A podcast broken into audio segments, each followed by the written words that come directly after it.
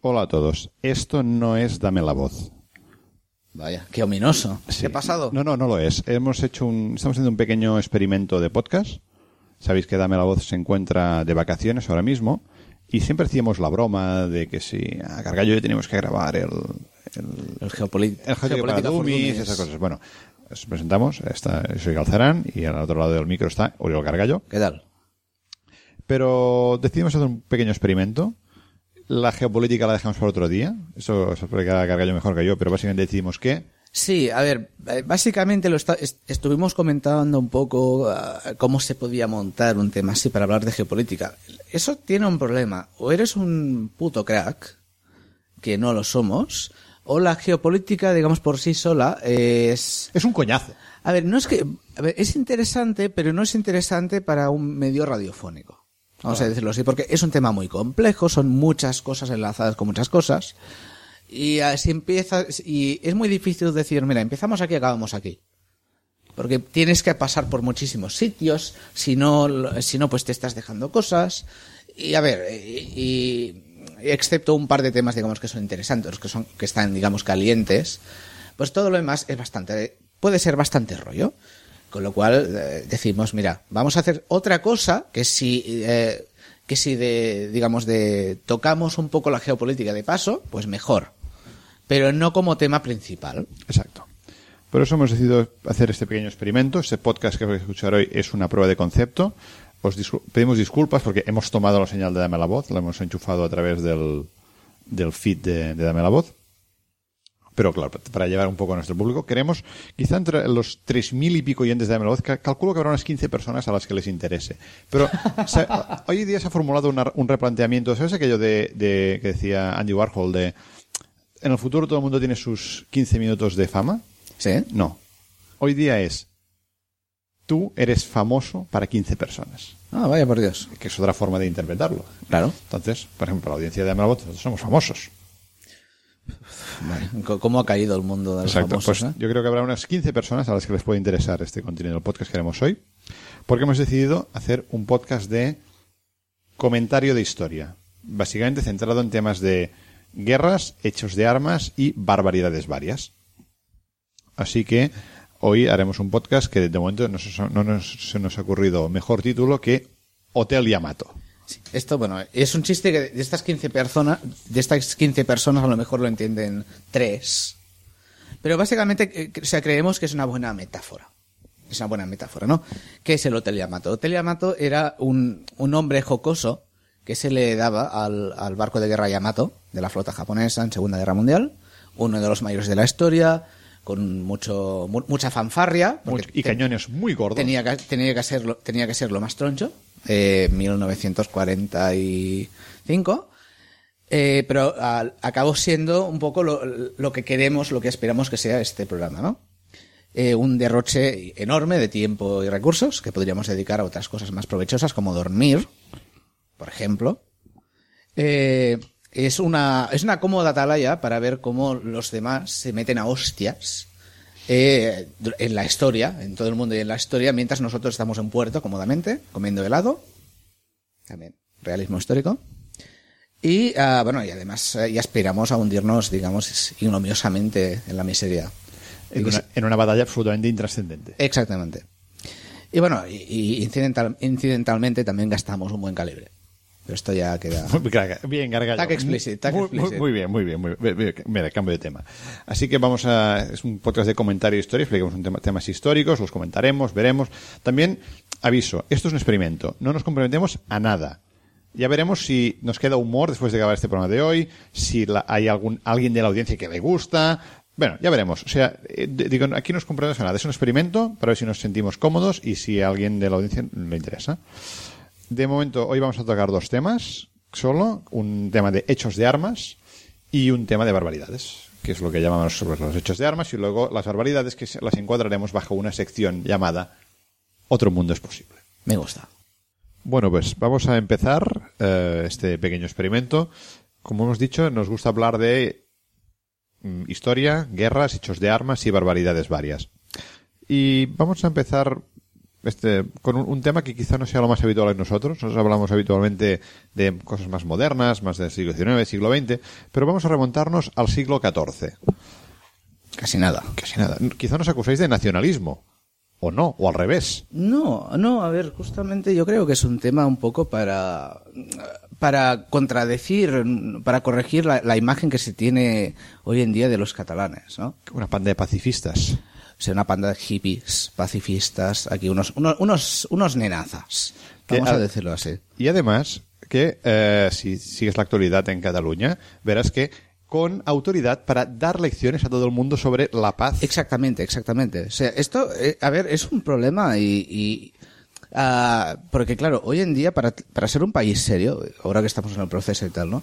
Para ser un país serio tienes que tener una, una atrocidad en tu historia. Tiene que haber una atrocidad. Tiene que haber una atrocidad. Mira, Alemania. Claro. Mira, bueno, Inglaterra, todas las colonizaciones y tal. Francia, bueno, con las guerras, con, con los- con las guerras, digamos, en el continente solo ya, ya se apaña. De España mejor no hablamos.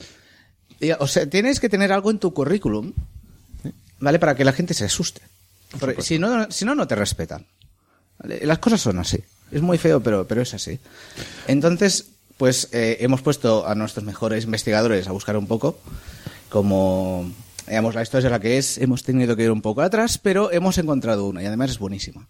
Que es lo que hoy vamos a hablar de eh, como un hecho de armas significativo que es la se llama la guerra de la venganza catalana. Toma ya.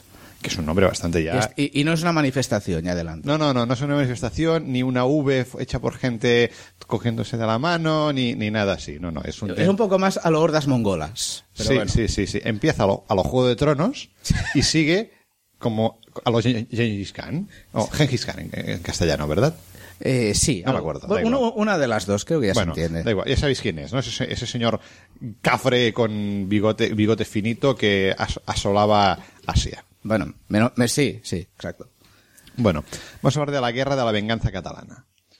Que Vale. es un hecho de armas que ocurre en mil... eh, Eh, 305 cinco. de bueno de hecho dura dos- años bueno, empieza en 1205 es una cosa un poco y está pro- protagonizada por los almogávars. En castellano, Almogávares. almogávares. Em, Eh, da un poco de repelús el nombre ¿verdad? Sí, sí, suena un poco raro. No se nos hace raro porque lo escuchamos siempre en catalán. Mira, Claro, claro. Bueno, vamos a, vamos a empezar por el principio. Eso lo, Gargallo lo tiene más controlado. Uf. Eh, A ver. ¿Qué eran los almogávars? Porque, claro, mm, por- si uno no ha estudiado historia, solo las cuatro cosas que escuchas en el colegio, te suena que eran como un ejército de la Cataluña medieval. Sí, Es- o sea, hay, hay mucha mitología, digamos, al respecto. Es- sí, es que era como, bueno, lo- lo- digamos el mito que hay, ¿no? Que son unas tropas, digamos, eh, catalanas muy raras que iban de bolos. Entonces, es, digamos, son un poco una peculiaridad histórica. Hagamos ver, una, vamos- introducción. La Cataluña medieval, recordemos que es una especie de Estado federal. Que, de hecho, la Cataluña Uy. medieval forma parte. Pero Cataluña no existe. forma parte de un Estado federal que es la Corona de Aragón. Exactamente. Que son varios reinos, cada uno con sus fueros y sus leyes, bajo un único soberano, que es el soberano de la Corona de Aragón. Que en este, y, en la- en la- y lo, que, lo que hoy conocemos como Cataluña es el Principado de Cataluña, que es un, un territorio formado, que es un principado, en el sentido de que no hay un rey, sino que hay un hay unos primus inter pares, que son unos que, condes. que- que de eso viene el, el nombre de principado. Príncipe quiere decir el primero. Entonces, el primero, el, el caso conde de Barcelona, es el que ejerce de rey. Pero es un, no, no es el rey. Tiene, es un primero entre iguales. Y el soberano de la corona de Aragón es, es el rey de Aragón, luego sería rey de Valencia, rey de, rey de Mallorca y conde de Barcelona. Porque en Cataluña no hay rey, hay el, ese conde principado. Estamos, eh, nos hemos ubicado. Vale, entonces, eh, ¿quién era el enemigo número uno de todos estos, de los reinos y, y del, principio, y del principado? Pues a los sarracenos, como se llamaban para aquel entonces. Lo que en toda la historia de España se conoce como el moro. Exactamente.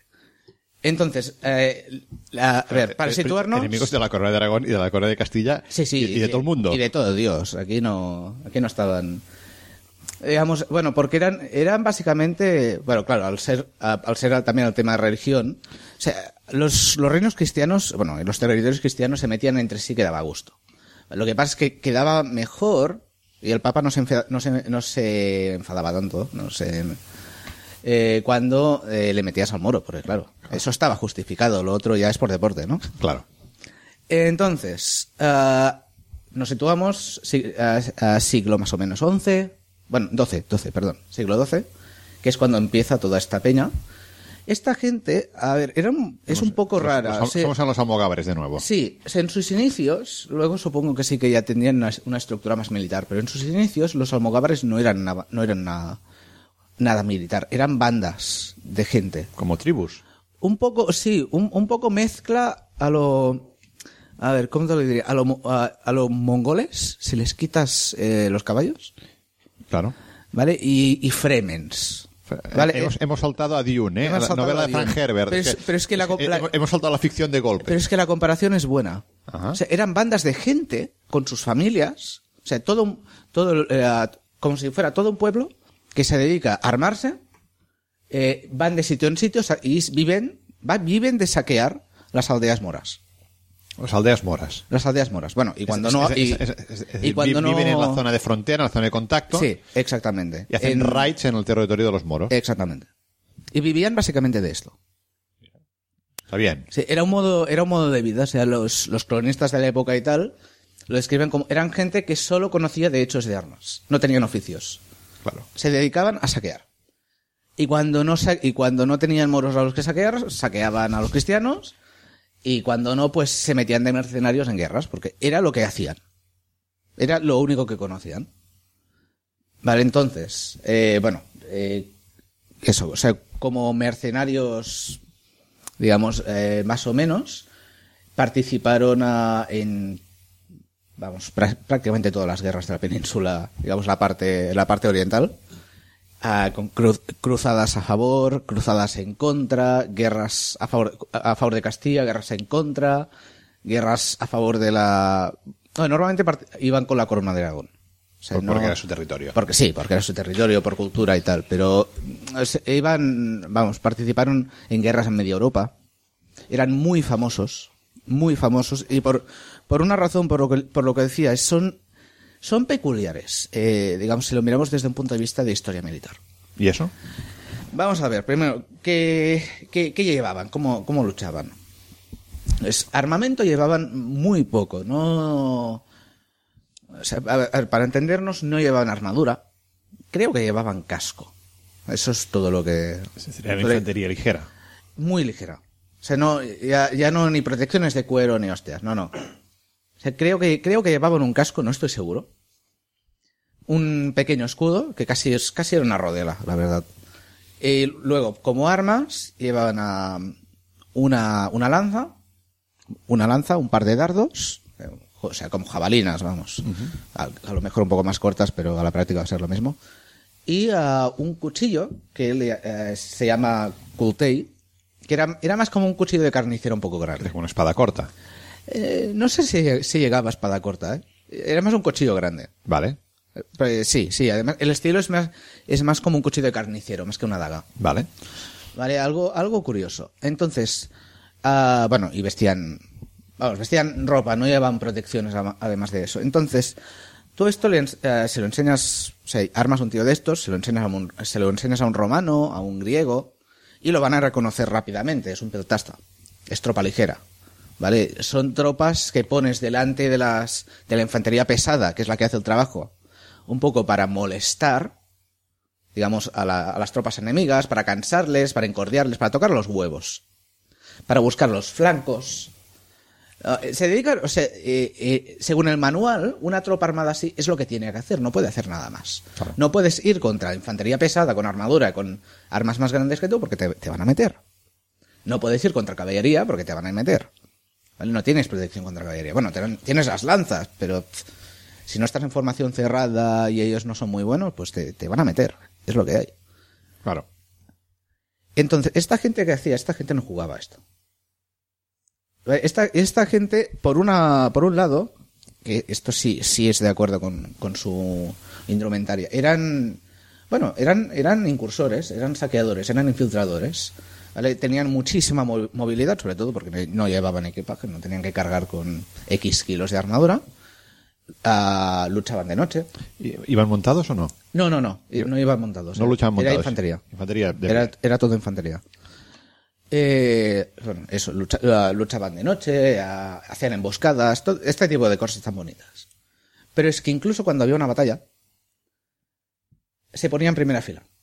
Contra infantería Contra pesada. infantería pesada. Y normalmente ganaban. ¿Qué? Esto es muy raro. Esto es muy raro. Y se entiende a la fama que tenían cuando se tiene en cuenta esto. Se luchaban, para decirlo así, se pegaban en una categoría de peso muy superior a la que deberían tener. Yo había leído que tenían una doctrina de combate especialmente adaptada para luchar contra caballería. Sí. Sí, es, eh, se hicieron, bueno, ot- ot- ah, otro de sus motivos de fama. Eran, estaban muy, entrena- muy entrenados para luchar contra caballería. Y no de la forma habitual. ah, Que tiene, la que, bueno, que tiene la infantería, la infantería en general y la ligera particularmente, que es hacer un, mu- un muro de, la- de lanzas y dejar que el caballo se estrelle. Ellos se dedicaban a meterse por debajo de los caballos. Y con ese cuchillo de carnicero tan divertido que llevaban, rajar al caballo.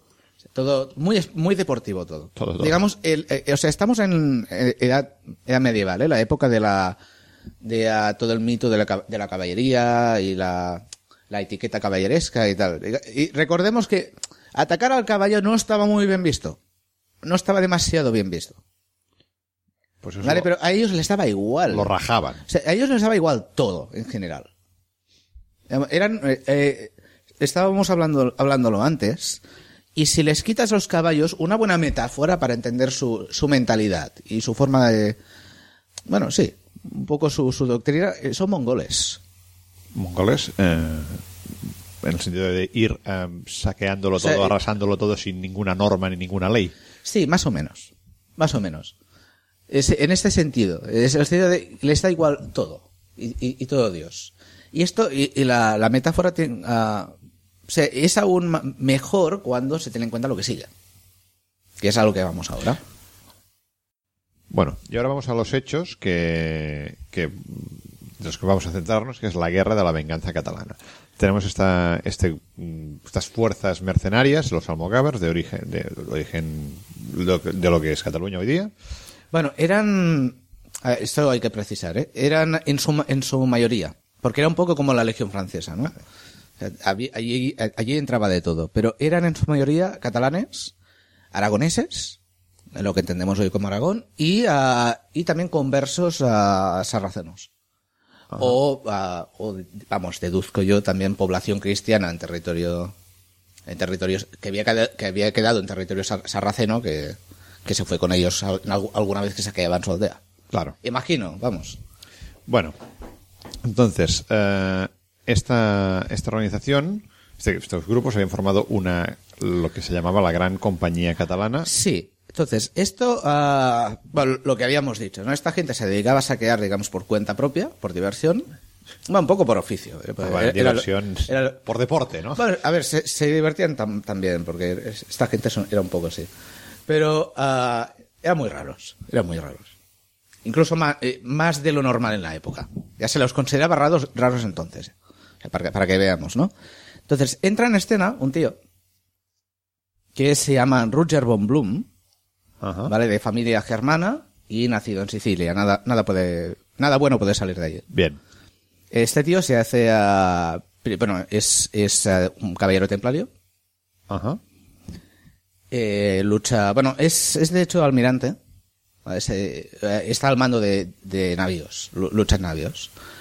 Y, al y por razones, pues se cansa, se cansa de la buena vida y se, se va a, se añade a la, a la compañía Almogávar y se hace, digamos, el líder.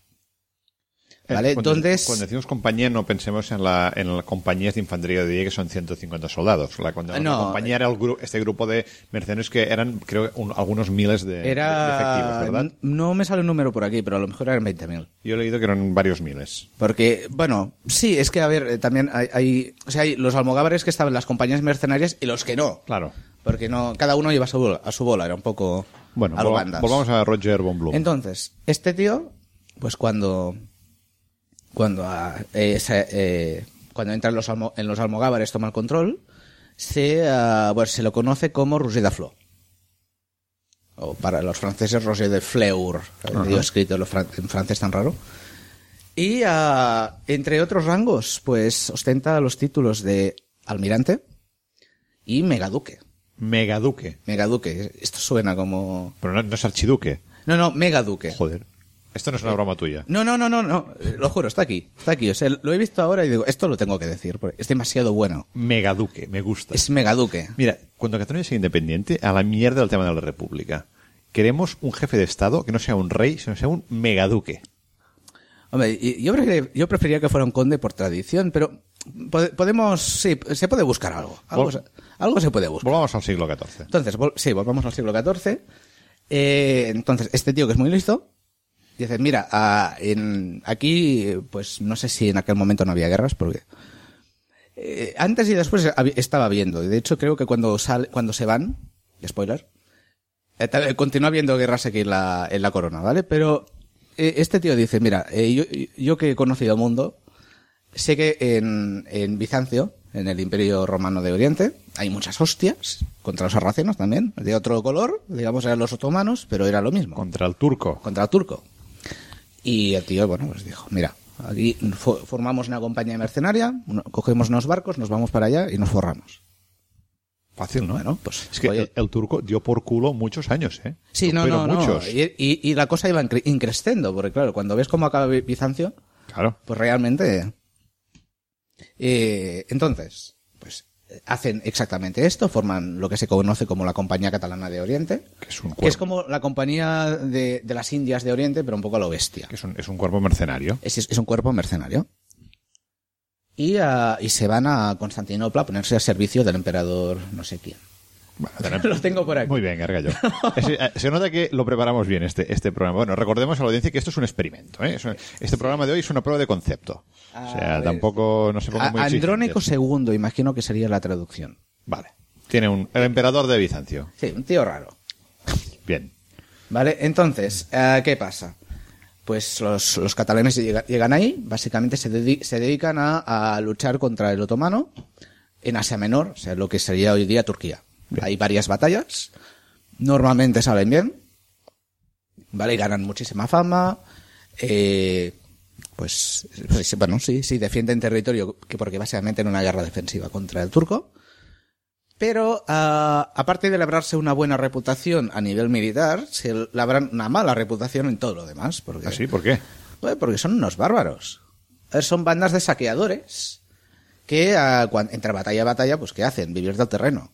Que, a ver, que lo- ya es lo normal. O sea, recordemos, no es, no es, no es como hoy en día, que, que, los, ejércitos- que los ejércitos están bien suministrados. Para aquella época, cuando te- tú tenías un ejército en campaña, te alimentabas de, de los pueblos por donde pasabas. Claro.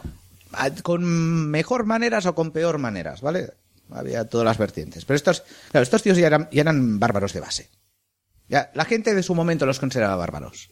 Vale. Entonces, los... Y, y- y era una época de que, que las sensibilidades eran un poco más duras que hoy, ¿eh? Sí, no, no, aqu- aqu- aquella época lo de los derechos humanos y tal, no. No, no.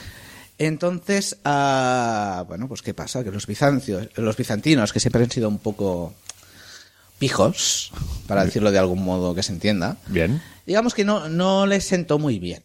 Pero claro, tenían, entiendo, tenían las tropas allí acuarteladas y se dedicaban a saquear los pueblos, de, no, no de los turcos, de Bizancio de, sí, de sí, sí, sí, alrededor. claro. exactamente. Que esto, esto también lo hacían cuando estaban aquí acampados en Cataluña, ¿eh? Claro. Pero ya aquí se asumía. Era bueno, es que son así.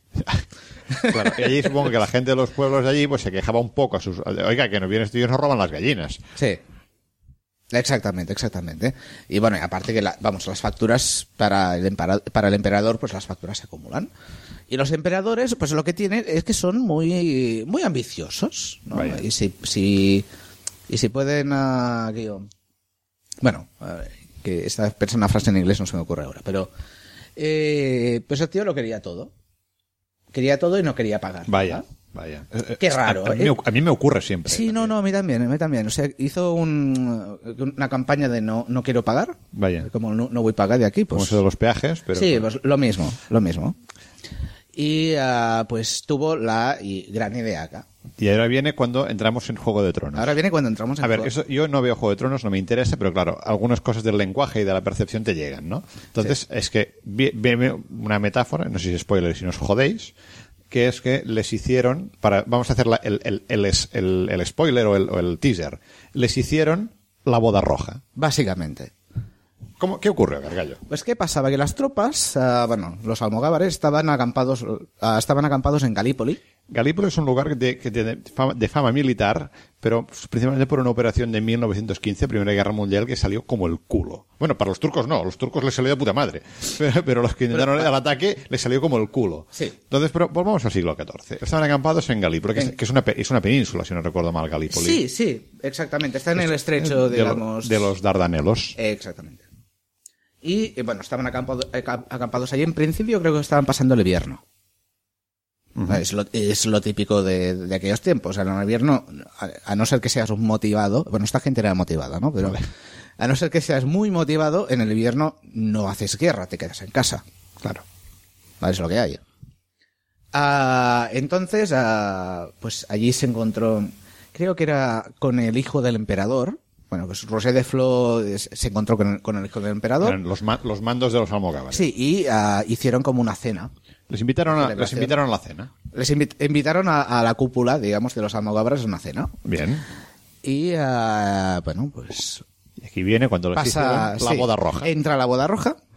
Entonces los mataron a prácticamente todos. Están cenando, entonces entran tíos armados y los acuchillan. Sí, se escapó, creo que se, escapó alguien. Ah, ahora no, no me suena el, nom- el nombre, pero vamos, que, que los mataron prácticamente a todos. Además, al mismo tiempo, ah, en todo el imperio, o sea, para, esto no era, para que, para que se vea que esto no era algo aislado. En todo el imperio se atacaron intereses catalanes, entre ellos, pues, mercaderes, a ciudadanos, a embajadores, bueno, embajadores, no sé si había un consulado en, Me suena que los embajadores también los pasaron a cuchillo. Sí, no, no sé si había un casal de mar, en, o sea, un consulado catalán en, en Bizancio, pero si, bueno, si estaba, los si acuchillaron. estaba seguramente lo quemaron, ¿vale? Lo, lo, lo normal. Bien. Entonces, eh, esto pues se lo tomaron un poco mal. Pero entonces, ¿qué ocurre con los almogávares acuartelados en Galípoli? A ver, se les dio, primero, me suena que se les dio la opción de, de decirle, mira, os hemos matado a los líderes, si no queréis que os matemos a vosotros también, iros y ya está, Pillad los barcos y largo. ¿vale? Y, y bueno, y... Y ahora viene cuando la Y- cosa se tuerce. Claro, claro, y como son, ¿qué, qué pasa, no? Que como, lo- como los almogávares, pues había muchos, ah, muchos aragoneses, pues eran muy tozudos. Bien. Y, ah, y, y dije, pues, pues no, pues por nuestras pelotas, pues nos quedamos la ciudad. Vale, y tomaron el control de, tomaron el control de Galípoli, supongo que quedó un poco, poco fea. Poco fea, como, como que no quedó piedra sobre piedra. Bueno, alguna piedra quedó, porque luego, o sea, después de tomar el control de la ciudad, ah, los ejércitos de Bizancio eh, toma- pusieron sitio a la Se- ciudad. ¿no? asediaron la No- ciudad. sí, no, no se me ocurría la expresión. Pusieron sitio a la ciudad. El sitio duró dos años hasta que ah, los, almogávares se, los almogávares se cansaron y salieron al asalto. Ya se les Y ganaron. Se les hincharon las pelotas ya de... Sí, salieron al asalto de la ciudad y ganaron. Y eso tardaron dos años en llegar a esa conclusión. Es lo raro, pero sí, se ve que sí. Imagino que la, que la historia debe, debe tener algo más de profundidad. Pero... Entonces salieron a, a combatir contra el ejército de Bizancio. Sí. ¿Y les tundaron? Joder. Sí, sí, no, pero eso eran buenos, eran buenos, no tenían reputación. No, es- no tengo ni idea cómo lo hacían. Me gustaría tener una, como una filmación o algo para verlo, porque El tiempo visor. esto, en, o sea, en clave militar es un poco raro. Digo, digo, por números no tendría que salir. Por números tendrían que, que perder la primera batalla y nunca más oírse de ellos. Pero eran buenos. No sé si atacaron de noche, qué, qué pasó, pero eh, ganaron. Y, ah, digamos, ahuyentaron a los ejércitos. Entonces salen, les, Entonces pegan, salen- Una tun- eh, les, Ah, pe- sí, les- sí. les pegan una tunda y aquí ahora es donde viene la venganza catalana. Sí, sí, es- esto empieza aquí. ¿Qué ocurrió con la venganza catalana? Eh, bueno, pues, ¿qué pasa? Tienes una banda de ah, moteros cabreados. Bueno, Bastante gorda. sí, bastante gorda en Galípoli. Eh, en Galípoli ya no queda nada por saquear porque lleva- llevan ahí dos años. Digamos que no. Ya no, ya no queda nada. Está un poco vacío, ¿vale? No sé si de gente incluso. Y, y que dicen, bueno, pues, oiga, queda todo el Asia, todo el Asia Menor que ya nos hemos visitado en campaña para saquear. Y se lo conocen bien. Y, te- y le, y le tienen ganas. Y le tienen ganas. Esto, o sea, hasta ahora, hasta aquí era profesional, ahora es personal. Ya. Entonces, ah, pues lo que hacen es cruzar el estrecho, el estrecho otra vez y se dedican a hacer el tour. Bueno, sí, por, por todo lo que es. Por las costas, digamos, de Asia Menor. Es decir, las cosas de Grecia, de... Saqueando, sí. Se, se- se- se dedicaron a mm, saquear y arrasar todo lo que pillaron, por lo que tengo entendido. Sí, sí, bueno, es más arrasar.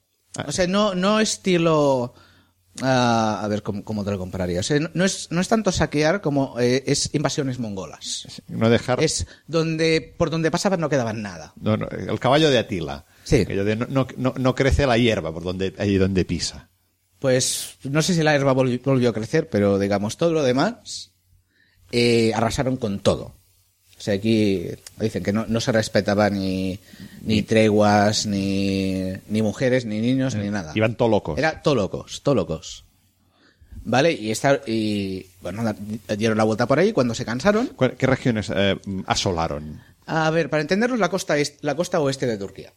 Vale. ¿Vale? Lo que se conoce como, tradicionalmente se conoce como Asia Menor.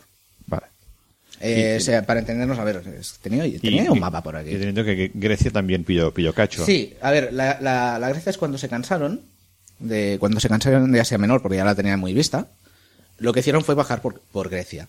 Pero- Pero lo que es la, la región de Tesalia, a, bueno, Tebas, el Ática, y bueno, ya, ya- sí, y allí se quedaron, y esto Pero- es otra parte de la historia. Pero mi pregunta es, ¿y el, y cuando el emperador de Bizancio tenía una banda de cafres am, sembrando, no, sembrando, o sea, arrasando por donde pasaba, no hacía nada, no enviaba sus tropas contra ellos? Sí, sí, claro que los envió.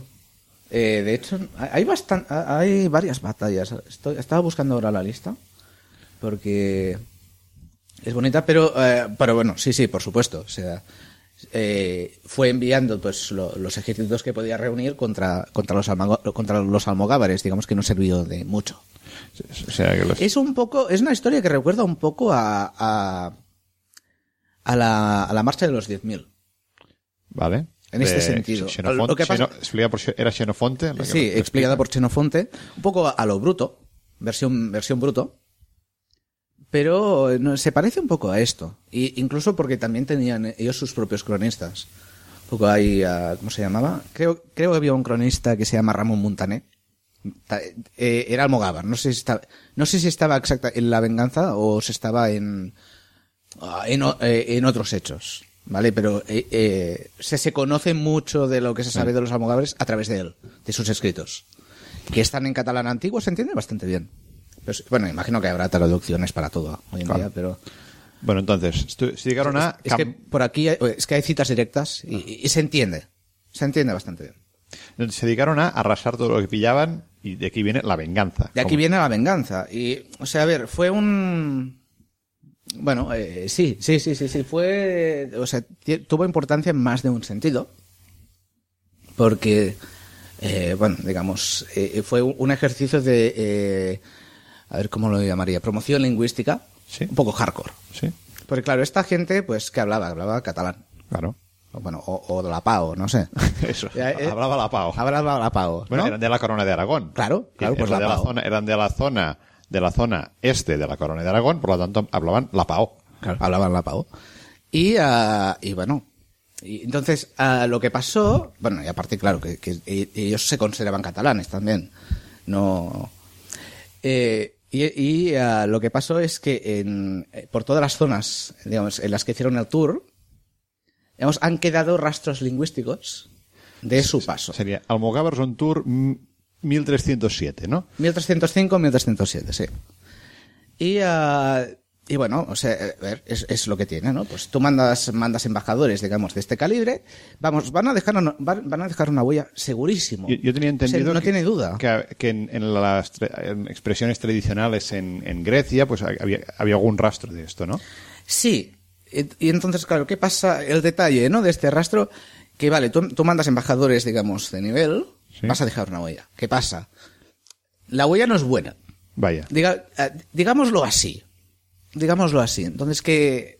Bueno, aquí, hay- aquí hay, una, hay una lista, digamos, un poco informal, pero ah, sí, todo lo que sería hoy en día, pues Bulgaria, Grecia, las zonas del norte, in- por, ah, incluso por, por islas de aquella zona, por Asia Menor, quedan a, bueno, pues quedan esos rastros, como a, bueno, Albania, incluso pone aquí, de ah, cosas que significa la palabra catalán. Vaya. Y, y bueno, Cosas- van cosas desde posi- pos- monstruo va- vaya, hasta maldición, pasando por maldiciones, qué mala suerte. pasando por, ah, sí, por refranes, historias, cosas así. Es todo, muy bonito. Yo tenía entendido que en Grecia había una expresión, claro, imagino que esas cosas antiguas, no sé si alguien lo usa todavía, pero que decía como había una expresión que igual que aquí como se decir, pues un rayo le parta, era le caiga encima la venganza catalana. Sí, exactamente. Que quiere decir que vengan una panda de cafés donde vives tú y arra- lo arrasen todo, no dejen piedra sobre piedra. Bueno, y aparte, en el, en el caso de Grecia, tiene más gracia, porque claro, eh, o sea, los, en los otros lugares pasaron, saquearon y se fueron. O sea, ver, no quedó prácticamente, o sea, no, no quedó prácticamente nada, pero la cosa duraba poco. Vaya. Ah, ¿Qué pasó? Que al final se cansaron, ¿no? De dar ya bolos por ahí. Bueno, claro, también. Y se que buscaron- Y, si, lo iban, se lo iban ar- arrasando todo, pues había un momento que cada vez, cada vez cuesta más encontrar cosas. ese es el problema, ese es el problema cuando vives de rapiña y, y quemas los pueblos. Que no hay nada que rapiñar. Claro. Tienes que esperarte que, vuelva- que vuelvan a crecer, ¿no? Es como los campos, igual. Entonces, ah, ¿qué pasó? Pues dijeron, mira, pues vamos a buscar una casa. Lo típico, lo- lo o sea, en la, en la más pura tradición ocupa catalana. Vaya. Pues Esta, esta sí que se encuentra hoy día. ¿Oh? Ese día- esa sí que la encontramos hoy día. Sí, ocupas. esa sí, es una tradición, digamos, la inventaron ellos. Pues así como, claro, está una banda, digamos, de hippies y dicen, hostia, eh, te- necesitamos un sitio para hacer fiestas, ¿no? Pues eh, ocupamos un local o un, un piso vacío y tal. Claro. Pues Por- ellos decidieron ocupar Atenas. Atenas. Es lo que tienen. La cuna de la democracia. Pasaban por allí y dijeron, mira, nos gusta. Y se la quedaron. Y el, parte, y el Partenón y todo eso. y con Atenas, pues todo, todo lo que es la región del Ática, la región de, no sé cómo se llama, Beocia, todo lo, lo- lo de, lo de alrededor de Tebas y no sé si Tesalia. Es, eh, es que las fronteras no las tengo muy delimitadas. Vale. Pero más o menos, para, eh, para entendernos, la, toda la costa este de Grecia. Vale. Y lo, ah, lo- bueno, lo ordenaron como los ducados de Atenas y Neopatria. No. ¿Lo- Sí, sí, sí. Creo que sí, sí. Es Atenas y Neopatria y para digamos para justificarlo un poco y tal que no quedase que no quedase muy mal bueno y, y bueno y también como servicio un poco a, a su- a la- a su patrocinador que, es, que era la corona de Aragón ah, pusieron esos condados ah, bajo el dominio del reino de Sicilia que recordemos en aquella época era uno de los reinos federados de la corona de Aragón Ah, curioso. ¿Y el emperador de Bizancio no decía nada a esto? No, sí, pero lo que pasa es que, a ver, hay que entender, en esa época, a ver, ya llevaban mil años de decadencia, ¿no? Pero en esa época, digamos que el imperio bizantino le quedaba poco. Claro, pero los turcos iban apretando. e, los turcos iban apretando, el, digamos, el imperio estaban, había visto mejores momentos, dejémoslo así. Claro, ¿cu- ¿Cuándo cayó Constantinopla? Eh, 1444, creo. Vale, me- mediados, O- del, sig- o- o- o mediados del siglo XV. Si no es 44, está por alrededor. Vale, del siglo Ahora no, no me acuerdo exactamente. Bueno, Pero o sea, les quedaba un siglo, siglo y medio. O sea, no, y no, y, y digamos la agonía fue lenta. Pero ya llevaba mucho tiempo en declive. Entonces se entiende. Eh, por eso hago- ha- hacía un poco la, la comparación con la, la marcha de los 10.000. Porque más o menos era lo mismo. O sea, los- la marcha de los 10.000, para, lo que- para los que no, no sean familiares, lo que pasó fue que una banda mercenaria, ¿os suena? De griegos, eh, fue, eh, fue a Persia a luchar, a, en- a luchar en servicio de un señor, de un señor persa. Lo mataron. de un sátrapa. De un sátrapa, sí, sí, sí, de un sátrapa persa. Eh, mira, ves, otra vez difusión lingüística. Es que la palabra sátrapa es técnicamente, la usamos como una idea de un gobernante despótico, mm, malvado. o- Sátrapa literalmente era unas- Un gobernador. Un gobernador o un, o un virrey del imperio persa, de provincias del imperio persa. De, de Persia hay que hablar un día porque es súper interesante. Pues, ah, pues eso, fueron a luchar por un sátrapa en Persia.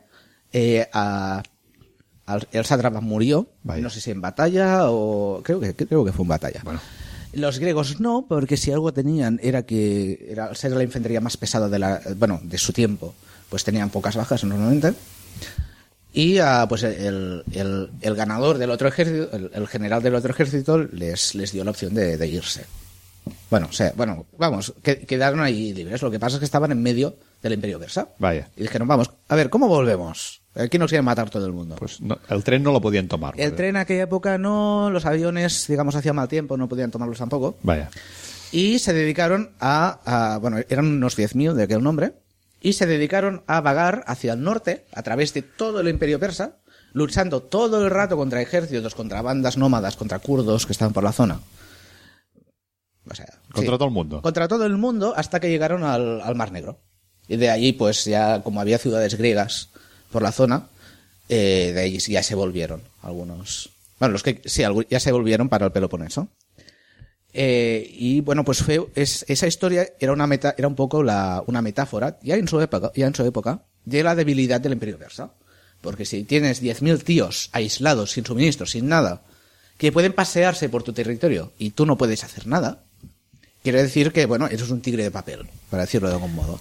Y esto- Eres, es un poder vacío. Y esto es lo que le ocurría al Imperio de Bizancio con los almogávares. Y esto es más o menos lo que le ocurrió al Imperio de Bizancio. Es que, más o menos, o sea, salvando, eh, digamos, la diferencia de poco de actitud, que los griegos eran civilizados y los almogávares no. De hecho, eh, en, en en el lenguaje, un- una, o sea, que hablábamos de las maldiciones, ¿no? Con los catalanes y tal. Una, una cosa que vino a significar catalán en Grecia era sucio. Vaya. Ahí, Guarro. Claro, pones a, a- a esos animales de los almogávares al lado de los griegos y era un poco... Claro, se notaba la diferencia. Y, ah, bueno, sí, y, y- y eso, eso estaba, esa reflexión estaba haciendo, ¿no? Que fue un poco esto, ah, como una marcha de los 100.000, como una, de- una demostración de la debilidad del imperio otom- ay, otomano. No, el otomano no. Del imperio bizan- de- bizantino, pero a la moderna. O sea, en lugar de siglo 5 antes de Cristo, pues Entonces, al final establecieron los ducados de, de Atenas y Neopatria, tomaron Atenas, es decir, para Bueno, sí, tomaron- mo- momento nacionalista imbécil, eh, Atenas fue catalán en una temporada. 80 años. Bueno, mira, Ya es. Ya, ya, es. es. Y, y, cómo, ¿Y cómo termina esta historia? A ver, la historia termina que esta dominación dura 80 años, con sus guerras, sus batallas y tal, y a- acaba, bueno, finalmente, pues eran, eran territorios un poco aislados. Creo que la corona envió ayuda, pero igualmente. Estaba muy lejos, incluso para, ¿Y qué, qué- digamos, qué- para un poder, para un poder naval como era la corona de Aragón, quedaba muy lejos todo ¿Qué aquello. coño se, se les había perdido en Grecia? Claro, es que. Claro, no, es, sí, sí, exactamente. O sea, más allá del. ¿Sabes? Más allá del patriotismo, pues eh, digamos que no. O sea, productivamente y tal tampoco pintaba mucho. Y, ah, y al final, pues pasó lo, lo que tenía que pasar y los territorios cayeron. A manos de. Adivinad. ¿Los turcos? Eh, no. ¿Los- ¿Tienes otra- otra? ¿Bizancio? Tampoco. Pues quién. Qué raro. Pues quién. Pues esta, esa gente de orden y bien que pasaba por allí también, otro de los grandes, digamos, países de la antigüedad que han caído en desgracia, Venecia. Venecia. ¿Qué, Que recordemos qué que... pasa? eh? ¿Les embargaron? eh, no, sí, recordemos que Venecia en, aquella época, aparte de ser la ciudad de los canales, tenía todo lo que es la costa oeste de Grecia. Y dijeron, bueno, pues ya, está al lado, Ya. ya, ya aprovechamos. Bueno. No, sé si, no sé si les duró demasiado, pero eso bueno, ya... Eso es una historia para otro día. Sí, exactamente, eso ya es otra historia. Creo que ha sido interesante hablar de la venganza catalana, que, para que se vea que bueno, hay una atrocidad, ya podemos para tener ser un país de verdad. Eh, Ya tenemos credenciales. Lo que pasa, a ver, o sea, para, para que para ver que para que veamos que incluso en esto somos raros, ¿no? Es una atrocidad sub- subcontratada. Claro. Pero, pero bueno, Porque, porque no fue perpetrada por la corona de Aragón. no, no, claro, bueno, técnicamente fueron mercenarios. Lo que pasa es que, a ver, o sea, todo la, la- toda la discusión de O sea que lo de la externalización ya es una cosa viene muy, sí, muy sí, antigua. ya, ya se deslocalizaban masacres y todo, no, no, la globalización ha hecho mucho daño. O sea que toda esa mierda de Estados Unidos y Blackwater y los mercenarios de, Black- de Blackwater en Irak, nada nuevo. No, a ver, incluso eh, los cartagineses ya con esto, con esto, con esto pecaban muchísimo. Por, bueno, cambiando radicalmente de tema, pero a ver, lo- los mercenarios han sido un, un pain in the ass. Digamos, o sea, ah, sí, han sido una, una postura, digamos, en, lo- en- en el culo de muchísimos países durante toda la historia. Y, y para muestra, pues el libro de Maquiavelo. Que digamos que no les dejaban muy buen sitio, y ¿no? con razón. Maquiavelo proponía un ejército de ciudadanos. Exactamente. Es justamente por eso, porque claro, decía, bueno, los, los mercenarios te, te cuestan más. O sea, si sale, si sale, si la guerra sale bien, te cuestan más de lo que valen. Y si no sale bien, te comen. Como, descubrí, como descubrió Cartago. En la, que fue la primera o la segunda guerra púnica. O las dos. No está- a lo yo, mejor, yo- a- yo no estaba, ¿no? a lo mejor eran las dos. Cuando venga Ángel se lo pregunto. Que, Sí. que estaban las dos. Sí, señor. Bueno, pues cerramos aquí este capítulo de Hechos de Armas, la venganza catalana, o como una panda de eh, catalanes guarros como ellos solos se llegaron a sembrar la destrucción y el terror por la por la, el Asia Menor. ¿Ves? El terrorismo anarquista. Sí, sí, claro. bueno, hasta aquí de la venganza catalana. Y ahora vamos a hablar de que otro mundo es posible. Si, si este programa tuviera una continuidad, esta sería una sección para hablar de otros mundos, otros mundos que han sido posibles y que han sido reales.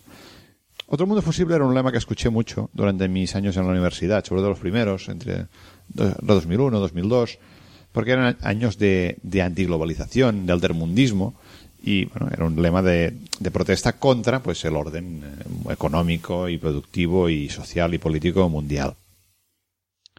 Y claro, se apuntaba en positivo, pero yo lo pensaba de otra forma. Decía, sí, otros mundos son, son posibles y mucho cuidado con ellos.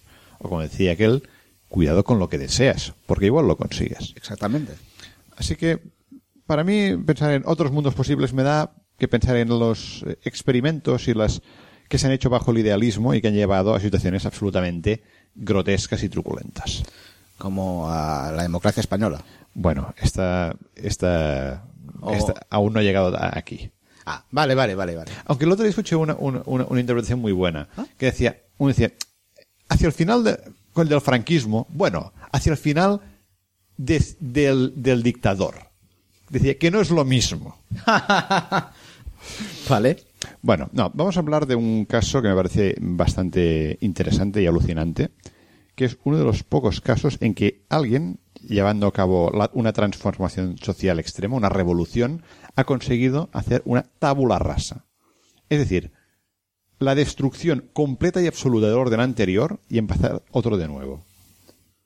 Vale, bien. Que es la historia que ocurrió en Camboya entre 1975 y 1979. No sabía que estaba ya Pablo Iglesias por ahí. Bueno, me parece que Pablo Iglesias tampoco, no, no estaba en ningún sitio en esos años. Y pobre, oye, no, no hagas leña del árbol caído, que, que, que bastante dificultad tienen ya.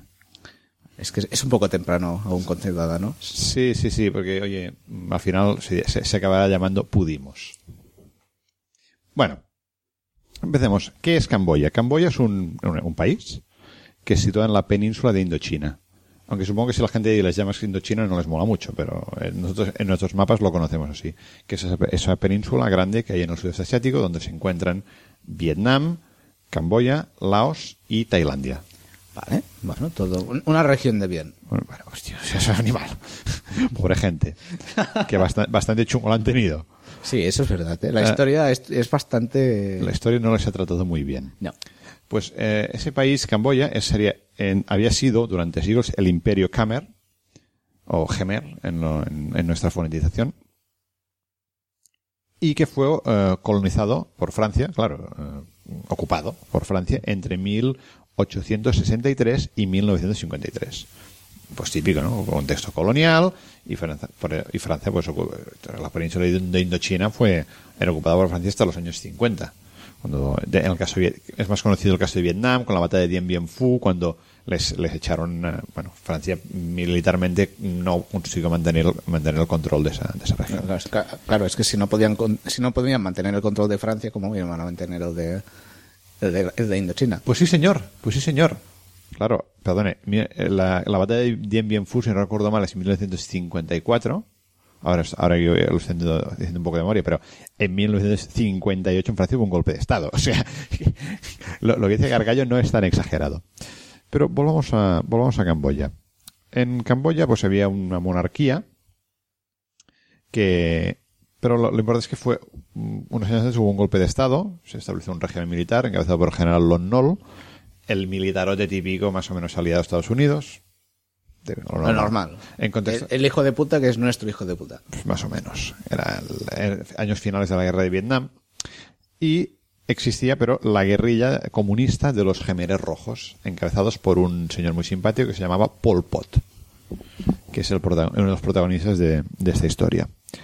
Y lo que hace único el caso de Camboya es que implantaron una sociedad nueva mm, a la brava, pero, pero de forma absolutamente radical. Y lo que más llama la atención es cómo lo hicieron.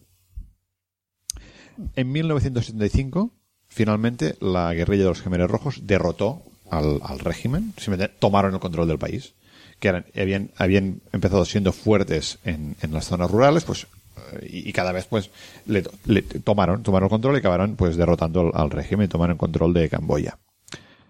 Ah, Hasta aquí la historia típica, digamos, de una milicia comunista. Sí, tomaron el control del país y tal, ¿no? Entonces, pero y, y se dis- dispusieron a implantar su régimen comunista. Pero claro, ¿cómo lo hicieron? Lo que, lo que le llama la atención es que decidieron, y eso está, constatado, que no iban a pasar por el gradualismo de otros países, como por ejemplo estaba ocurriendo en China. De hecho, eh, Zhou Enlai, si no recuerdo mal, eh, les decía que intentar aplicarlo todo a la brava no era la mejor idea del mundo, pero ellos dijeron que no, que no se iban a dejar intimidar por eh, revisionistas, vendidos, Es que los chinos y los soviéticos son unos moderados. eran unos moderados, eran unos moderados, les parecieron unos moderados. Entonces, vamos a resumirlo y luego iremos desarrollando.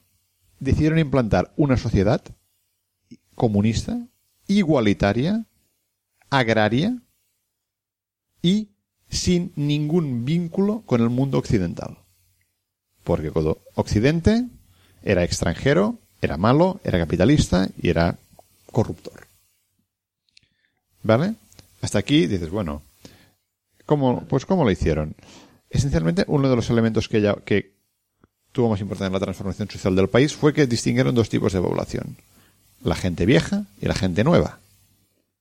Ah, ¿vale? ¿Cómo funciona esto? La gente vieja era los básicamente la población que vivía en las zonas eh, agrícolas, en las zonas rurales del, del país. En la gente vieja, ¿por qué? Porque seguían las formas más o menos antiguas de, de hacer. Vale, si no estamos hablando de edad. No, no, no, no, no tiene nada que ver con la edad. Vale. Tenía que ver con eh, tu el ascendente cultural. Es decir, la gente de las zonas rurales pues vivía de forma correcta. Pero claro, entonces había la gente de las zonas urbanas. Que la gente que, claro, cultura urbana, educación, eh, malo. Esa era la gente susceptible de- ya de, de ser, de estar un- algo occidentalizada y por tanto ya corrompida. Claro. ¿Qué hicieron? Evacuaron las ciudades. Prime- primero con la excusa de que, que debido a la guerra de Vietnam los americanos los iban a bombardear, pero claro, Vietnam se terminaba ya, ¿no? Evacuaron las ciudades. Evacuaron las ciudades, vamos a ver, Phnom Penh, capital de Camboya, tenía 2,5 millones de habitantes, ¿eh? Y la dejaron limpia. Evacuaron las ciudades a zonas rurales. Y pusieron toda la población a trabajar en el campo Bien. pero de forma punitiva. Porque la gente nueva, que era la, gente, la, la población procedente de ciudades, era susceptible de ser eso, pues eh, de no encajar en el nuevo orden. Pues les pusieron a, en el- a trabajar en el campo. Ciudades vacías. Digamos, derechos laborales y eso, muchos, ¿no? Bueno, iba a hacer una referencia a mis gónadas, exactamente. Pero em, destruyeron la economía tal y como la entendemos. Suprimieron la moneda. Vale. Por si a alguien le quedaba alguna duda, destruyeron los bancos. Físicamente, quiero decir, volaron, por, vol- volaron los bancos por los aires. Eh, destruyendo cualquier mm, recording, cualquier mm, documentación que indicara quién tenía dinero dónde. Por si alguien se le, por- porque no hubiera ninguna posibilidad de querer recuperar nada de eso. Destruyeron la propiedad. No existía la propiedad privada destruyeron las comunicaciones, no había comunicaciones internas en el país, ni, ni, ni externas, ya ni te cuento. No, no, claro. Em, y, des- bueno, y designaron pues quién eran los enemigos de la- del orden y del estadio de la revolución. Básicamente eran las personas que tenían conexiones con el régimen anterior, los intelectuales. ¿Qué, qué es un intelectual? Pues personas que tuvieran educación, que hubieran estudiado en la universidad, por ejemplo, que supieran idiomas extranjeros. Porque claro, un idioma extranjero te conecta con el extranjero. Mal. Artistas. Bueno, sí, sí. Y a partir de ahí, gente, llegamos a, vamos limpiando y llegamos a la gente que lleva gafas. Porque si llevas gafas es para leer, ¿verdad? Ah, ¿Necesitas gafas para trabajar la tierra en el campo? claro, no. Pues, No, no. pues eh, intelectual. Al paredón. minorías étnicas, porque había minorías étnicas en, en, en Camboya, había vietnamitas étnicos, eh, gente de, de vietnamita, de Tailandia, varios. Había musulmanes, porque estáis en el sudeste asiático, hay musulmanes, sobre todo en Indonesia es el país musulmán con más población del planeta, entonces también hay musulmanes en el sudeste asiático. Y lo que se clasificaba como saboteadores económicos. Vale. A ver si lo adivinas, ¿qué es un saboteador económico, Gargallo? ¿Algui- ¿Alguien que se carga la economía? Bueno, sí, pero por Pero- pasiva. Gente, eran gente Ah, de las zonas urbanas vale. que no tenían conocimientos y no eran- y capa- Para trabajar. para tra- o no tenían capacidad para trabajar en el campo. Vale, claro. Claro, claro. Entonces, em, O sea, que se cargaron a los ninis. bueno, sí, bastante. Sí, sí, sí. No, me parece que los niños empezaron a pillaron el, el arado y empezaron a, a trabajar la tierra como locos. Claro, esta gente evacuada de las ciudades, pues básicamente era un régimen de trabajos forzados. No tenían atención médica. Bueno, en realidad suprimieron la atención médica en todo el país, Porque era corrupta. porque era occidental y moderna. Suprimieron la atención médica. Parece que sí que guardaron unos cuantos hospitales para la gente, para los miembros del, del régimen y la cúpula del Pero, a ejército. ver, es que, el eh, claro, la cúpula tiene que estar en buena forma para poder, para poder dirigir el país. Eso es Exacto. normal. Pues, pero aparte de eso, suprimieron la medicina moderna. La única medicina que tenía que ser la medicina ancestral. Es decir, cuatro hierbas. Hierbas y sí. no sé si ahí, allí ha- ha- había algo de acupuntura y tal, o ni eso. Me imagino, no sé, no he estado allí. Cuatro hierbas. Eh, como digo, eh, montaron una, organización social basada en una especie de aldeas, la llamaban los Croms, que eran unos grupos de entre 10 y 15 familias, cada uno supervisado por unas cuantas personas del, Vamos, del a- partido. A lo coljos. Más o menos. Su- Vale. Supervisados por las personas del partido, del partido, la- del régimen. El- lo interesante aquí es que, claro, destruyeron toda estructura estatal. Claro, no, no quedó nada. Es que no, no, no- de- destruyeron todas las instituciones. Y claro, la única institución mm, cohesiva del, del país era el régimen. Era el, el, el, la mil- el partido barra guerrilla barra ejército. Suprimieron, como he dicho, suprimieron el dinero. La única transacción era, era a través de mm, trueque. Y parece que la, la- el arroz se, convirtió en, en la moneda oficiosa. Claro, porque no, no tenían cigarrillos, entonces no podían usar aquello. Claro. Sí, sí, pues es esto. Claro, la gente nueva. Se ve que la gente vieja tampoco lo pasaba especialmente bien, ¿eh? Pero lo- los de la gente nueva, los, que- los que eran re- relocados de ciudad a campos, sí que fueron, lo pasaron muy mal. Bueno, sí, uno- unos campamentos de verano, digamos. A la bestia. Destruyeron las familias, en el sentido que separaban las familias porque en brigadas de trabajo por edad, por sexo, y separaron, destruyeron las familias y, claro, sin, me- sin mecanismos de comunicación interna al país, pues allí se acabaron. No, no, hubo posibilidad, no había posibilidad de, de intercambiar telegramas o llamadas con tu primo, con tu hermano allí en, el- en la otra aldea, ¿no? La educación, bueno, pues claro, cuando ejecutas a todos los maestros que pillas, la educación cambia un poco. Es lo que tiene. Básicamente, hicieron una cosa muy, muy bastante, bueno, de hecho muy cafre dentro de todo esto, pues son más, que los niños los separaron y los adoctrinaron. De hecho, fue los, lo- los adolescentes eran, tenían una parte importante en el régimen, como represores, como ejecutores.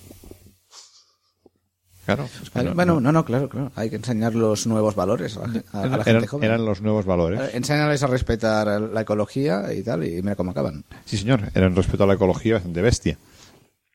Ah, Esta gente no... Bueno, Esta- la estructura de represora de centros de tortura y ejecución era mm, extensiva. ¿Qué más? Ah, sí, la- el- como he dicho, querían eh, montar una sociedad muy, muy agraria. Entonces empezaron. Agraria no quiere decir que tuvieran agricultura antigua, ¿eh? Por ejemplo, iniciaron un gran programa de, de, de, mm, de trabajos públicos de infraestructura para hacer canales de irrigación, presas, donde pues pusieron a toda la gente, de la, la gente nueva a pico y pala allí. Gente que no está preparada a trabajar en esos trabajos, que no tiene experiencia y sin medicina, puedes, puedes imaginar el, la ratio de, de, de víctimas que eso causó. Y, y- y los sindicatos que decían. Bueno, parece que los sindicatos no, no. Me parece que llevaban gafas, ¿no? Los de los sindicatos. Ah, bueno, Pues claro. ya, no, ya, no había. Ya no estaban. Ya no estaban los de los sindicatos. De- a ver, va- vamos... O sea, cuestión de números, aquí lo, lo que, lo que le gusta a la gente. Sí. Bueno, no, a la gente no le gustan los números. Pero se jodan. Yo como soy un intelectual, digamos, sí, ya, no, no, me, no me pasaré por ahí. No, no, mejor no. Ah, tiene unos templos muy bonitos. Sí, Ah, el Angkor Wat está en Camboya. sí. A ver, ¿cuánta gente se carga? Es complicado, pero claro, no era un país con, una, con un control burocrático muy bueno de, la- de las poblaciones y, la- y el proceso de, de- de la dictadura en sí tampoco llevaba un control muy, muy unos números bien llevados. Vale. Así que los cálculos varían mucho, pero la franja baja es entre 1,7 millones de muertos ¿Vale? y la franja alta serían unos 3 millones de muertos. Aficionados, ¿no? La, la cifra más o menos media que se toma es unos 2,2 millones de muertos Pues, pues nada. sobre una población de 8 millones. Ah, vale. En cuatro años. Este régimen duró entre 1975 y 1979. Esto es para. Vamos a hacer una equivalencia en España. Si este año llegara al poder un partido súper revolucionario que inventara aquí el cambio de régimen a lo bruto, imaginaos que era esto, un partido llamado Pudimos, porque ya no podemos nada, pero. Y para el 2019, sería como si para el 2019 hubieran muerto 12,65 millones de españoles. Pero bueno, pero son, son catalanes o no? Bueno, podrían serlo. Me parece que serían todos los catalanes y todos los andaluces del tirón. Ah, no, bueno. no, me he pasado de largo, ¿eh? Eh, Eso sumaría más que 12 millones, ¿vale? Pero estamos hablando de algo de, de- en este orden. Ah, bueno, entonces no sería tan malo. Bueno, no sé. muy bien, muy bien, Gargallo, haciendo amigos, siempre. No, me, he pas- me he pasado de largo, eso. Cataluña y Andalucía sumaría. Ah, pero sumaría digamos, más. es una fracción considerable. Claro, Es- sería una- Es una cuarta parte. Es más de una guarda para la población a lo, a lo bestia. Digamos, no lo consiguieron. Claro, no, es, no son, los, no son la- las cámaras de gas de Hitler, pero oye, creo que Pol Pot está en el ranking. Para ser gente, digamos, bárbara y no civilizada, de- del extra radio de Europa, bueno, o sea, que no es de Europa, que es el extra radio, pues no está mal, ¿no? No está mal, no está mal. Entonces, Eh, Tendré que leer más de este tipo. sí, una de las cosas que hicieron, que es absolutamente ya.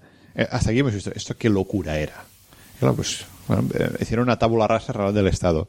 Pero ya la cosa adquiere ya unos tintes ya absolutamente más, más locos todavía cuando llegamos al tema familiar. Ah, antes que nada, ¿cómo, cómo se organizaba el, trabajo en esta, esta- Pues todo el mundo picando piedras, está, claro, ¿no? Pero en las aldeas, claro, la- montaron una, una semana de 10 días, porque claro, el tema de la semana de 7 días es demasiado occidental. Eh, una semana de 10 días, de los cuales no eran 9, eran 10 de tra- eran trabajo, 12 horas al día, y uno de descanso. Bueno, mira, aún, es buen- aún son buena gente. Sí, el descanso consistía en estar en la aldea, eh, pues en las charlas de, eh, de instrucción política. Bueno, pero, pero, pero est- esto descansa, ¿no? No, claro, ¿A que no tienes que picar? No, no, ese no pican ¿No piedras. eres feliz, ciudadano? Absolutamente. Solo tenían que estar aguantando la chapa de, de adoctrinamiento. Y uno de esos elementos que ya le da el, el matiz absolutamente loco a esa historia, si no lo, no lo habíamos visto todavía, ese matiz loco, es el tema de las familias. Como he dicho, destruyeron las familias con- que, que existían, ¿no? Pero querían producir una nueva generación de, De víctimas, digo, de, de- ciudadanos. de ciudadanos nuevos. No, no, nuevos, nuevos. O sea, Nuevos, nuevos. nuevos, nuevos ciudadanos. Ya el, el hombre O sea, comunista como camboyano. A los superhombres de Nietzsche, pero, pero en, versión... Cambo- versión camboyana. Pues, pues ¿cómo, hace, ¿cómo hace esto para multiplicar la natalidad del país? Pues, en Rumanía, Ceausescu hizo su, su método que fue, suprimir cualquier tipo de, de- de medidas anticonceptivas y aborto. Eso en Camboya ya no estaba. Ya lo habían suprimido hacía días, ¿no? Pero aún, se queda- aún no- la cosa no iba suficientemente bien. Pues hicieron una cosa muy interesante, que fue los matrimonios eh, organizados por el, por el régimen. Vale. Bueno, pero es... eh, ¿Y cómo funcionaba esto? ¿Tenían una web de citas o algo así? Bueno, eh, iban un poco más por la vía directa. Generalmente era, depende, de- podía funcionar en grupos pequeños, en grupos grandes, llegaban pues a la aldea, o sea, los jefes del régimen en la aldea decidían, bueno, pues ya toca. Y hacían salir, es una forma, había otras, ¿eh? pero por una, una de ejemplo, hacían salir a los eh, muchachos y muchachas en edad de merecer, los más equivalentes que en número, los hacían formar en, en dos filas, una fila al lado de la otra, y más o- a- alineadas, ¿no? Pues el que y el que tocaba al lado Ah, bien. quedaban casados. Bien, bien. bien. Era, era matrimonio por la directa y sin papeleo, ¿eh? No, no, no, tal cual.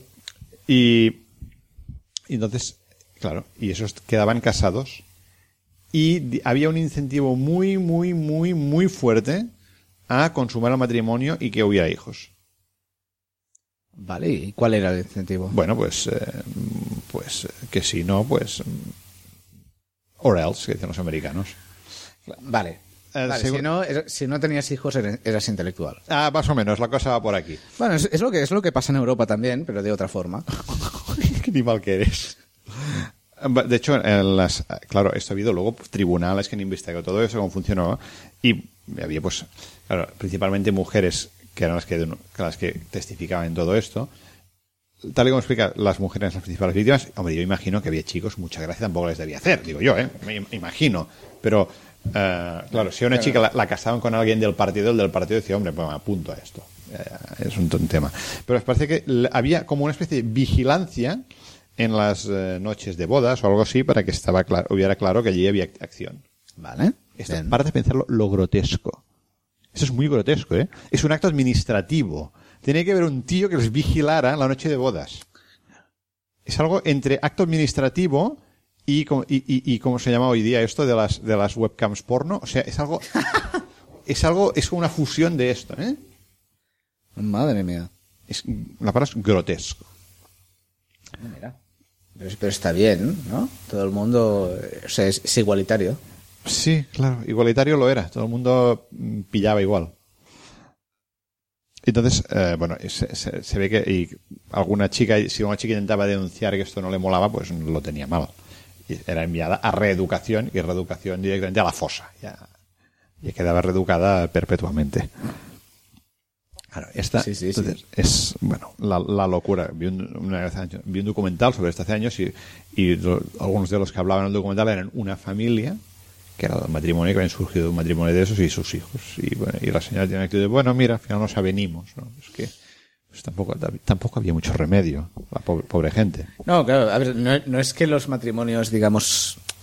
am, ¿Cuál es la palabra? ¿Es arranged? Um, or- um, Bueno, organizados. organizados. Que los matrimonios, Arreglados. Arreg- sí, que los matrimonios arreglados sean muy raros en, la, en aquella región. Pero, vamos, imagino que no de este modo. Claro, claro, ese- e- eso lo decían. Es que, de hecho, uno de los discursos era el ANCAR, que era el régimen, la organización, es- es- ahora el ANCAR es tus padres. Y el régimen ha organizado tu matrimonio. ¿Verdad que te lo podrían organizar tus padres? Pues ahora el régimen son tus padres. ¿Vale? Es- Es la- Sí, sí, el padre y la madre patria. Esto es la, la locura. O sea, la lo- bueno, eh, hicieron una, una tabula rasa, un régimen de nuevo. Es un mundo perfecto. Sí, bueno, Eh, O sea, yo, yo lo estoy escuchando y me dan ganas de viajar en el tiempo sí, para ir allí. para ir. Sí, porque es que si no, no pillo. A lo, Ah, vale, a lo claro. mejor así hay, suerte. así te casas, ¿no? Claro. Bueno, bien, muy bien, Gargallo. Eh, bueno, entonces esto, al menos, aquí hay un, no diría que sea un final feliz, pero un final justo. Esto no duró mucho, afortunadamente. Em, To- todas las cosas bonitas acaban. tiene All Good Things Must Come to an End, ¿no? Bien. Eso, como he dicho, duró cuatro años hasta 1979, porque el régimen tenía una actitud algo confrontacional con sus vecinos, porque querían recuperar el antiguo imperio gemer de hacía siglos. Ay, vaya que raro. Eh, to- todo- todos los regímenes de este tipo acaban igual. Vaya. Tenía una actitud un poco confrontacional con los vecinos. Y pues tuvieron, tenían eh, piques, choques de fronteras con eh, Vietnam. Hasta que en 1979, pues Vietnam invadió Camboya. Y se los, los vietnamitas se los hincharon los cojones, se sentían fuertes, habían, pega- habían ganado lo que ellos llaman la guerra americana. eh, lo que en las películas conocemos la guerra de Vietnam, pues ellos, para ellos es la guerra americana. Claro, porque si ellos le llaman la, la guerra de Vietnam, pues... Pues sí, Claro, es, la, todo- es la guerra de aquí. Claro, todas las demás que son, ¿no? Exacto. Ellos lo- pues había- estaban fuertes y pues el régimen vietnamita pues invadió eh, invadió Camboya. Los invadió, le pegaron a tunda, porque claro, es que mm, el ejército, el, el régimen vietnamita, perdón, el régimen camboyano estaba montado para el control interno, para la opresión interna, no para combatir enemigos externos. Pero, pero ¿cómo pudieron perder ante los vietnamitas si eran unos moderados? Bueno, pues unos moderados con un buen ejército. Pero la, la pureza de ideología no, no vale aquí. Ah, me parece que no. Y Vaya les- eh, Cam- eh, Vietnam invadió Camboya. Tuvieron éxito, la invasión fue relativamente rápida. El régimen de los gemeres fue reducido a guerrillas en las montañas, que estuvieron dando por culo muchos años. ¿eh? La paz no llegó hasta 1991, con los acuerdos de, de- de paz. Pero lo que el control efectivo del país lo perdieron en el 79 y entonces ocurrió algo bastante alucinante. Claro, Vietnam pues estuvo controlando directa e indirectamente el país durante los años 80 y tuvieron que montar un estado de cero. De cero. Simplemente cuando se llega un ocupante extranjero utiliza las estructuras existentes, luego los- las va cambiando, pero de entrada las llega ahí, simplemente dice, señores funcionarios, ahora mandamos nosotros y el que se resista lo fusilamos. Y ya está, así de, así de simple. Y entonces los funcionarios no te cumplen, porque ¿eh? es incluso bueno, a veces lle- llegan a Alemania los aliados, pues ¿qué hicieron? Pues utilizaron las estructuras existentes. Pues allí no, es que no quedaban, habían borrado el estado del mapa, tuvieron que montar un estado de nuevo, de cero. Eso es muy bestia. Durante los años 80 se produjo la, a, a una, exis- a una vía insur- en- insurgencia. Daban, eh, generaban inseguridad en el país, pero claro, nunca tuvieron la capacidad de volver a controlar el país hasta los eh, acuerdos de paz de 1991 y las elecciones, que no sé si fueron en el 92 o en el 93. Y aquí se terminó la historia de los gemelos rojos y del régimen y del genocidio de Camboya, que me parece una historia digna de ser contada porque otro mundo es posible y fue posible. Esa gente construyeron otro mundo y por la vía directa. Sí, sí, sí, me- memorable, memorable. Totalmente. Es, es un, es un cautionary tale de, de cuidado con lo que deseas. Pues mira, por lo menos duró poco. Sí, sí, lo claro. que pasa es que, bueno, si estabas dentro... No, claro. Hostia. Pues, mm, claro, 12 bueno, se cargaron una cuarta parte de la población del país en cuatro años a base de represión. porque, Claro, el número, el número de personas fusiladas es, es brutal. Estamos en el- se calcula más del millón de personas.